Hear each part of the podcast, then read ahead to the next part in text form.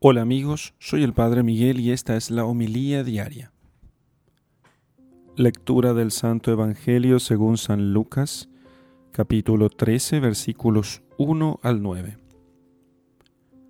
En aquel tiempo, algunos hombres fueron a ver a Jesús y le contaron que Pilato había mandado matar a unos galileos mientras estaban ofreciendo sus sacrificios. Jesús les hizo este comentario.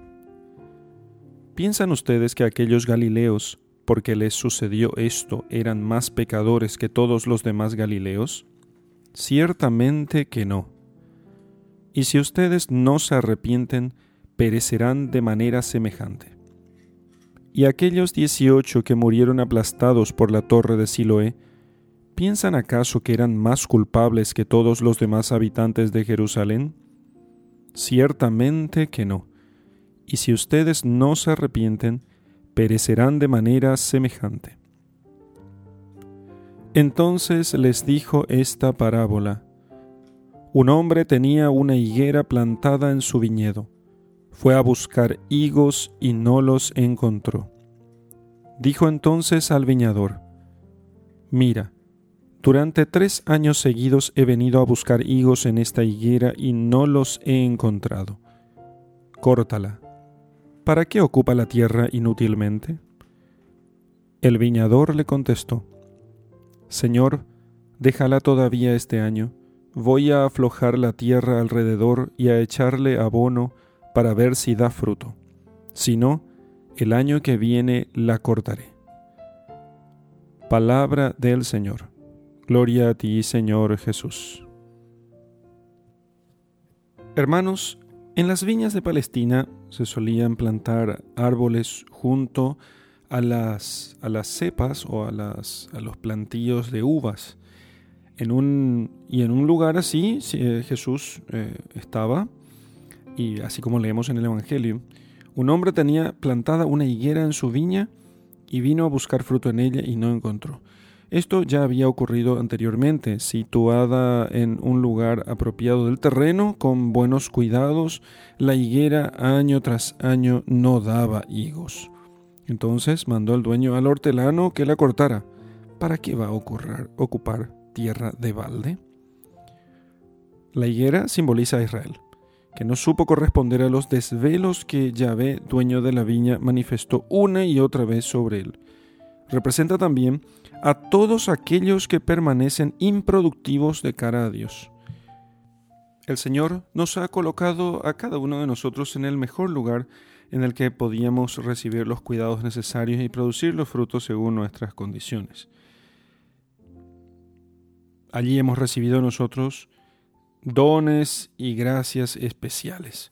Nos dio un ángel custodio que nos protegiera hasta el final de nuestra vida, Quizá a los pocos días de nacer hemos recibido la gracia del bautismo, también se nos dio el mismo como alimento en la Sagrada Comunión, hemos tenido la oportunidad de recibir una formación cristiana, así, incontables fueron las gracias y favores del Espíritu Santo. Sin embargo, es posible que el Señor encuentre a veces muy pocos frutos en nuestra vida y quizá en alguna ocasión incluso frutos amargos. Es posible también que nuestra situación personal haya podido recordar aquella desconsolada parábola que relata el profeta Isaías. Voy a cantar a mi amado el canto de la viña de mis amores. Tenía mi amado una viña en un fértil recuesto, la acabó, la descantó y la plantó de vides selectas. Edificó en medio de ella una torre e hizo en ella un lagar, esperando que le daría uvas, pero le dio frutos amargos, frutos agrios. ¿Por qué estos malos resultados cuando todo estaba dispuesto y cuando el Señor había dado todo lo mejor para que pudiéramos dar frutos buenos? San Ambrosio señala que las causas de la esterilidad son la soberbia y la dureza, la dureza de corazón. Soberbia y dureza de corazón. Pero, a pesar de todo, Dios vuelve una y otra vez con nuevos cuidados, porque Dios es paciente, es paciente con el alma. Él no se desanima ante nuestras faltas de correspondencia. sabe esperar porque junto a nuestras debilidades conoce a la vez la capacidad de bien que hay en cada hombre, en cada mujer, y cómo su gracia puede fructificar si el hombre le abre el corazón. El Señor no da nunca a nadie por perdido, confía en todos nosotros, aunque no siempre hayamos respondido a sus esperanzas, podríamos decir. Él mismo dijo que no quebrará la caña cascada, ¿recuerdan? No apagará la mecha que aún humea. Y las páginas del Evangelio son un continuo testimonio de esta consoladora verdad. Las parábolas del Hijo Pródigo, de la oveja perdida, el encuentro con la samaritana, con saqueo. Jesús intercede ante Dios Padre por nosotros. Déjala todavía este año. Cavaré alrededor de ella, le echaré estiércol a ver si así da fruto. Intercede por nosotros.